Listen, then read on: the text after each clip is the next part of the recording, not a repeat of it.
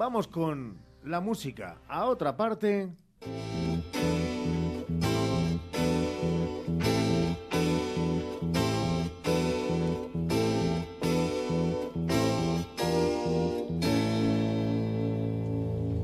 Y nos marchamos con Ramón Vicente hasta 1940. Sí, que marcó el inicio de una década históricamente difícil. En Europa el panorama pues no era muy alentador. La guerra civil recién había acabado en España, terminado, y la Segunda Guerra Mundial estaba en desarrollo. En medio de esta disputa donde el racismo y la crueldad tomaron el poder del mundo, la música sirvió de rebelión y hoy nos vamos a centrar mucho en esto sobre todo, una forma de expresarse contra un sistema capitalista y poco funcional.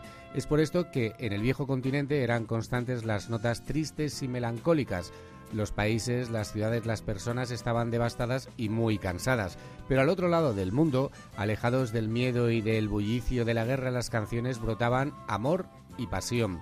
Por esto, esta época está marcada por la luz y la oscuridad. Fueron unos años en blanco y negro. Esta década de 1940, y más en concreto como empezó, se fortaleció en el creciente contexto urbano, un particular género en el que se conoce como la canción ranchera en México, que se separaba de las principales formas de la música tradicional mexicana y en especial el espíritu narrativo del corrido que en estos días además uno de los artistas mexicanos está llevando eh, al día, ¿no? Y otras formas también regionales de música. Surgieron diferentes géneros musicales, entre ellos se encontraba el jazz, el swing, el blues en Estados Unidos, y estos eh, ritmos destacaban claramente también. También llegaban al corazón de los amantes de la música en América Latina, sobresalían los ritmos distintos de cada país, como la samba en Brasil, las rancheras que hemos dicho en México o la cumbia en Colombia. Y además, géneros hacían eh, la vida mucho más fácil, sobre todo en Estados Unidos. Una gran variedad de música en los años 40 que ya venían también de la década de los 30. Pero volvieron con más fuerza en ese año, en 1940, porque un artista, un artista. ¿Quién? Que se le hinchaban así los mofletes. Eh, a ver, ¿eh, Fernando Esteso? No. Marcó una época en Estados Unidos. A ver. Louis Armstrong. Oh.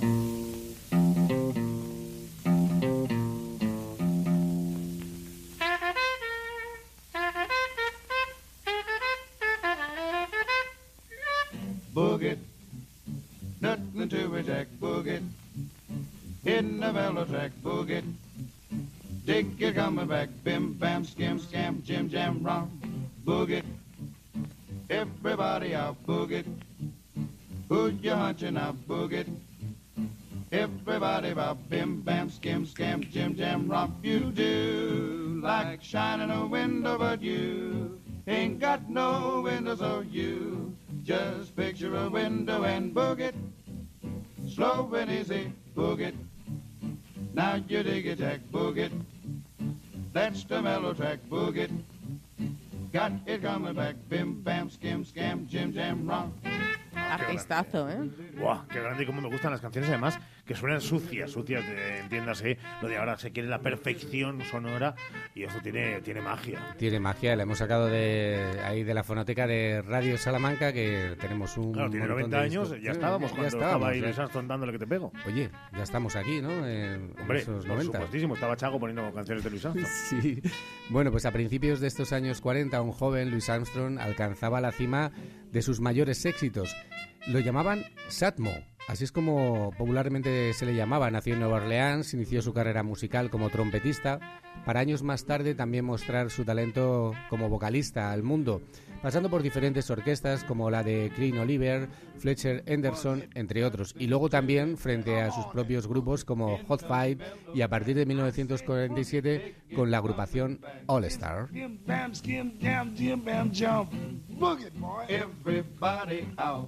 Con seis años cantaba en las calles junto a otros tres amigos para conseguir un poquito de dinerito.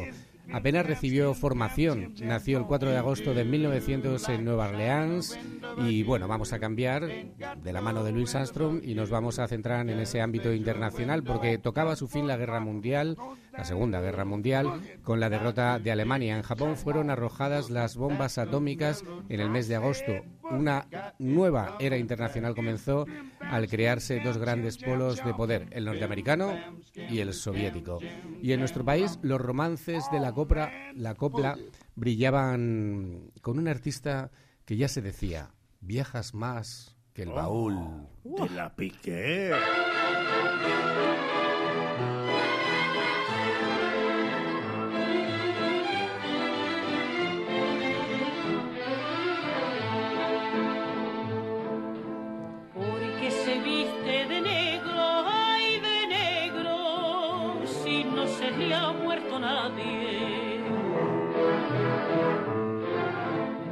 Porque está siempre encerrada, ay porque como la que está en la cárcel, porque no tiene familia, ni perrito que la ladre, ni flores que la ¿Qué? Estar atentos a la letra. Vaya ¿eh? letra, ¿eh? Vaya Tiene letra. familia ni perrito que le ladre.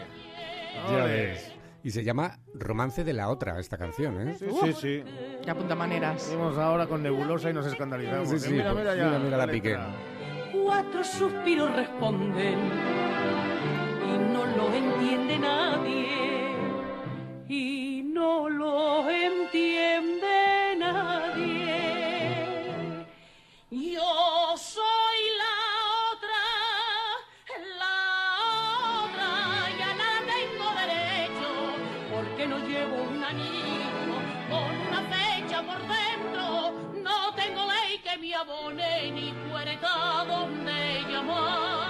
Tenía tela, ¿eh? La letra. Sí, sí, como tú decías. Y vaya voz, vaya voz. Qué personalidad. Nació a finales en diciembre de 1906. Algunos dicen que nació el 8 y otros dicen que nació el 16. Esos datos. Pues hay una semana vaya. de diferencia ahí. Sí, hay una semana. Dicen que el 8 no la pusieron porque era festivo, no lo sé. Fue descubierta por el maestro Manuel Penella en el Teatro del Huerto de Sugüeros. El compositor preparaba el estreno de la zarzuela El gato montés en Nueva York, así que le pidió que fuera con él. Viajaba siempre con un montón de baúles, por eso hemos dicho antes al principio, los suyos y los de la casa con ropa de cama, de mesa y también algún que otro mantelito. Tenía la costumbre de alquilar una casa en el lugar donde estuviera de gira y su marido acarreaba dos baúles llenos de aceite de oliva. ¿Qué os parece? Me Eh, gusta. para que luego hablen Para ahí de los, de los raiders, de los artistas también. A raíz de todo esto se acuñó la expresión viajas más que el baúl de la Piquer. El nombre que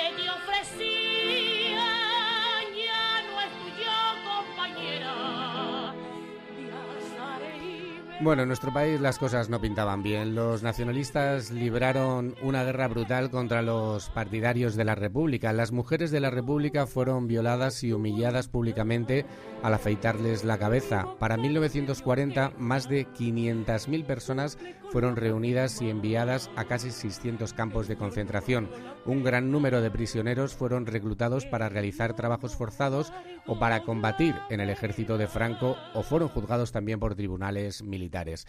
Alemania invadió Polonia el 1 de septiembre de 1939 y así inició la Segunda Guerra Mundial. Como respuesta, Gran Bretaña y Francia le declararon la guerra a Alemania. Las fuerzas alemanas invadieron Europa Occidental en la primera parte de la primavera de 1940. Mientras tanto, Estados Unidos, ajeno a todo esto, se movía a ritmo de jazz, blues y swing.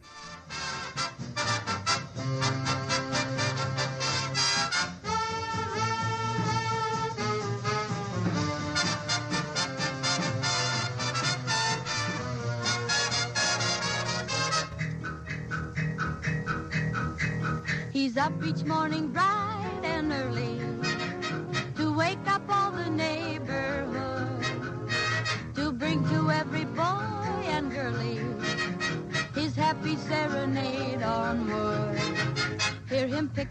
melody, peck, peck, pecking at the same old tree. He's as happy as a bumblebee all day long.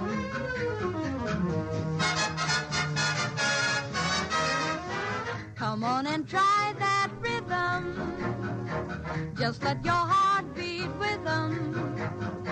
Que me gusta este tipo de música, ¿eh? Es que, es, Sí, sí como que es swing, inmortal. o sea, Charleston o algo así. Además es que en cualquier momento de la vida, a cualquier hora, siempre encaja bien. sí, es verdad.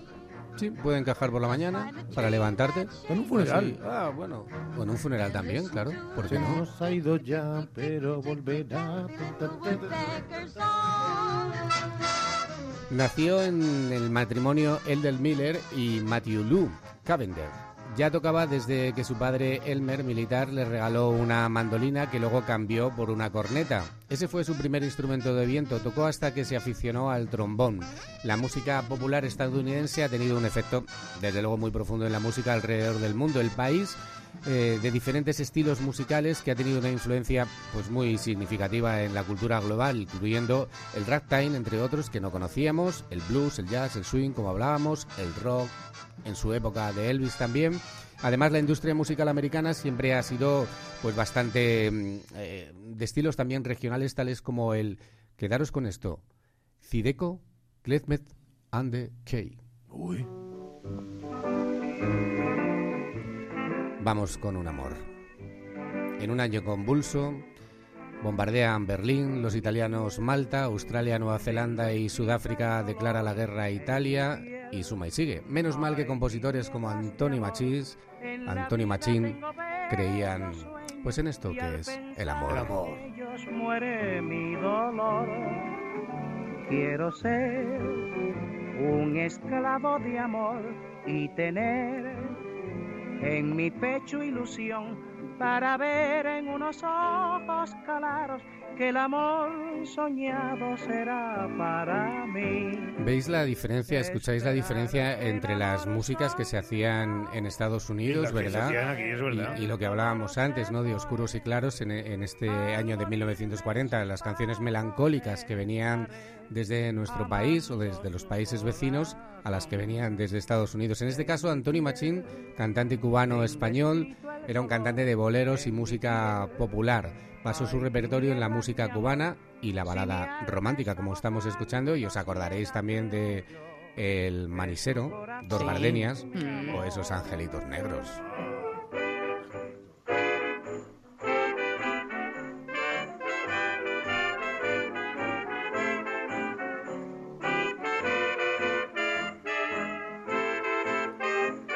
Aunque había una base común, esas orquestas maravillosas con esos vientos, con... ¡Ah! ¡Qué pasada!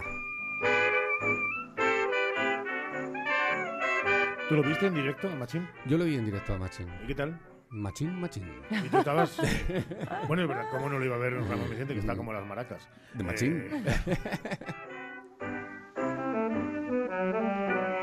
nos podemos olvidar en este 1940 ni de Machín ni de la Piquer, pero es que tenemos que viajar a Francia, a esa Francia de 1940, a París, a la capital francesa cuya- que cayó en manos de los alemanes el 14 de junio de 1940. Como parte del acuerdo, también Francia firmó con Alemania el 22 de junio. Esta ocupó el norte de este país y toda su costa atlántica hasta la frontera con España.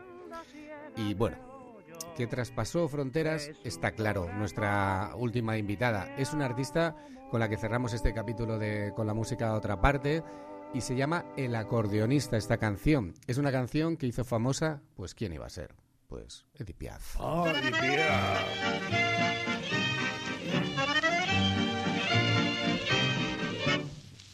fille de joie est belle au coin de la rue là-bas. Elle a une clientèle qui lui remplit son bar. Quand son boulot s'achève, elle s'en va à son tour chercher un peu de rêve dans un bal du faubourg. Son homme est un artiste, c'est un drôle de petit gars, un accordéoniste qui sait jouer la java, mais elle ne la danse pas, elle ne regarde même pas la piste. Et ses yeux amoureux suivent le jeune de- et les doigts secs et longs de l'artiste. La historia cuenta el romance entre una prostituta y un acordeonista. Cuando comienza la guerra, él la abandona porque debe irse a servir y ella se refugia en la música para mantenerse a salvo. La interpretación de Piaf, pues, pues eso es realmente inolvidable. Y así cerramos este 1940 aquí en la SER, en La niña de la alegría es hermosa en la esquina de la calle Lavaz. Ella tiene una clientela que la llena a la media cuando se trabaja y su trabajo está hecho. Ella se ve a su vez buscando un pequeño sueño. Es un baile suburbano. Claro, dicho así, eh, verdad que queda en una traducción casi sin vida. Pero cuando uno escucha la canción en francés, Con ese ritmo, con ese acento. Oh, la, la. Elle revoit son accordéoniste. Qué bonito esta R ahí, madre mía. Claro que sí. 13 horas y 23 minutos con el acordeonista de Edith Piaf. Ponemos el punto y seguido a esta sección de Con la música otra parte. La fille de joie est seule au coin de la rue là-bas. Les filles qui font la gueule, les hommes n'en veulent pas. Et tant pis si elle crève, son homme ne reviendra plus. Adieu tous les beaux rêves, sa vie elle est foutue. Pourtant ses jambes tristes l'emmènent au boui-boui, où il y a un autre artiste qui joue toute la nuit. Elle écoute la java, elle entend la java, elle a fermé les yeux, les doigts secs et nerveux. Ça lui rentre dans la peau par le bas,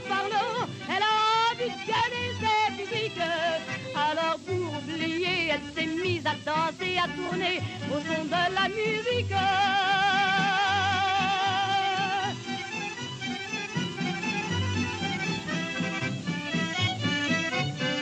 Arrêtez, arrêtez là.